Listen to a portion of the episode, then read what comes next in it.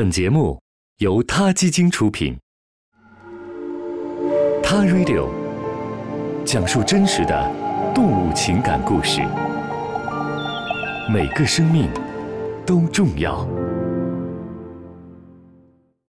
Hello，大家好，欢迎收听《他 Radio》。近些年，鹦鹉在宠物市场的莫名其妙火爆，让人觉得有些奇怪。这些有着绚丽羽毛的鸟儿们，不但聪明可爱，能学会各种小把戏以及人类的语言，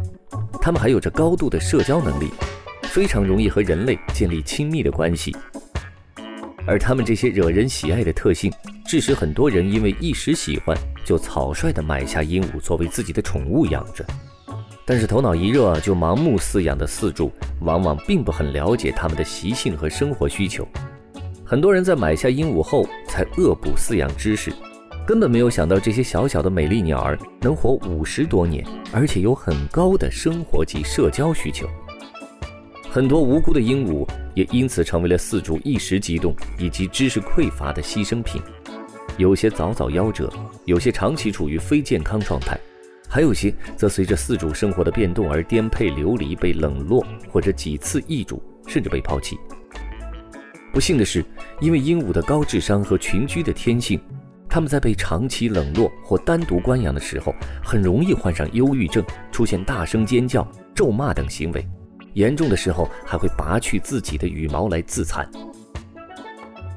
举个例子，在大连就有这样一只名叫糖糖的蓝眼巴丹鹦鹉，因为被冷落而患上了严重的忧郁症，生生拔光了自己一身的羽毛，变成了一个皱巴巴的小恐龙。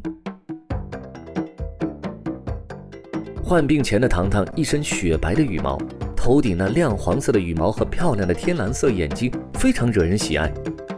糖糖的原主人出差的时候一时喜欢，就买下了年幼的糖糖。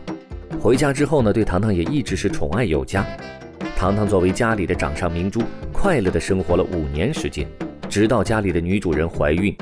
医生建议避免和小鸟近距离接触，主人便把糖糖转移到了单独的房间饲养。虽然仍是对他好吃好喝伺候着，却完全忽略了对他的精神上的关注。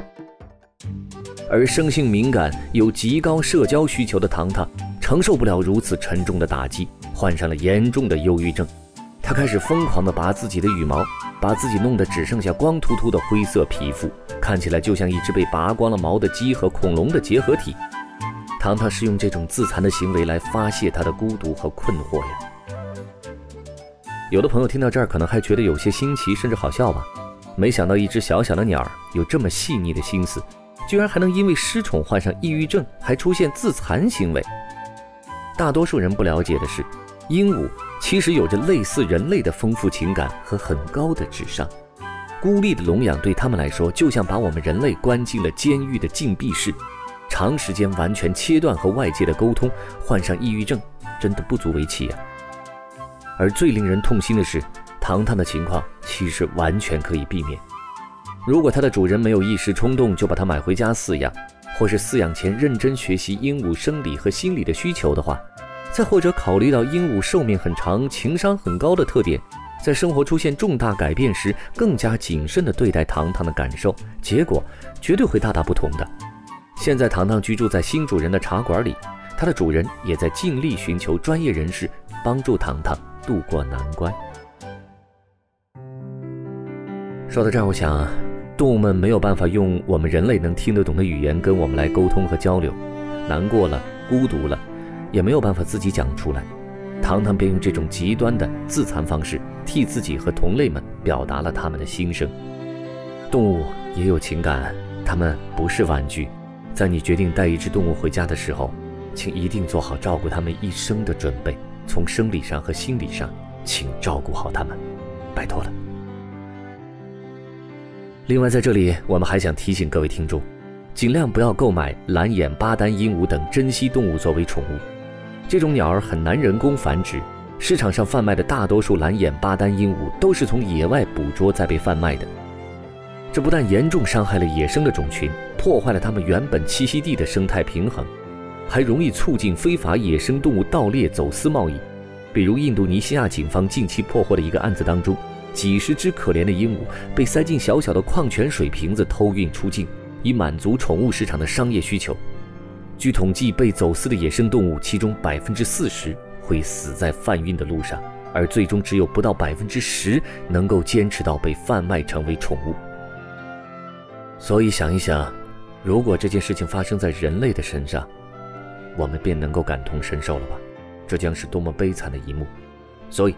没有买卖就没有杀戮，劝大伙儿还是别买了吧。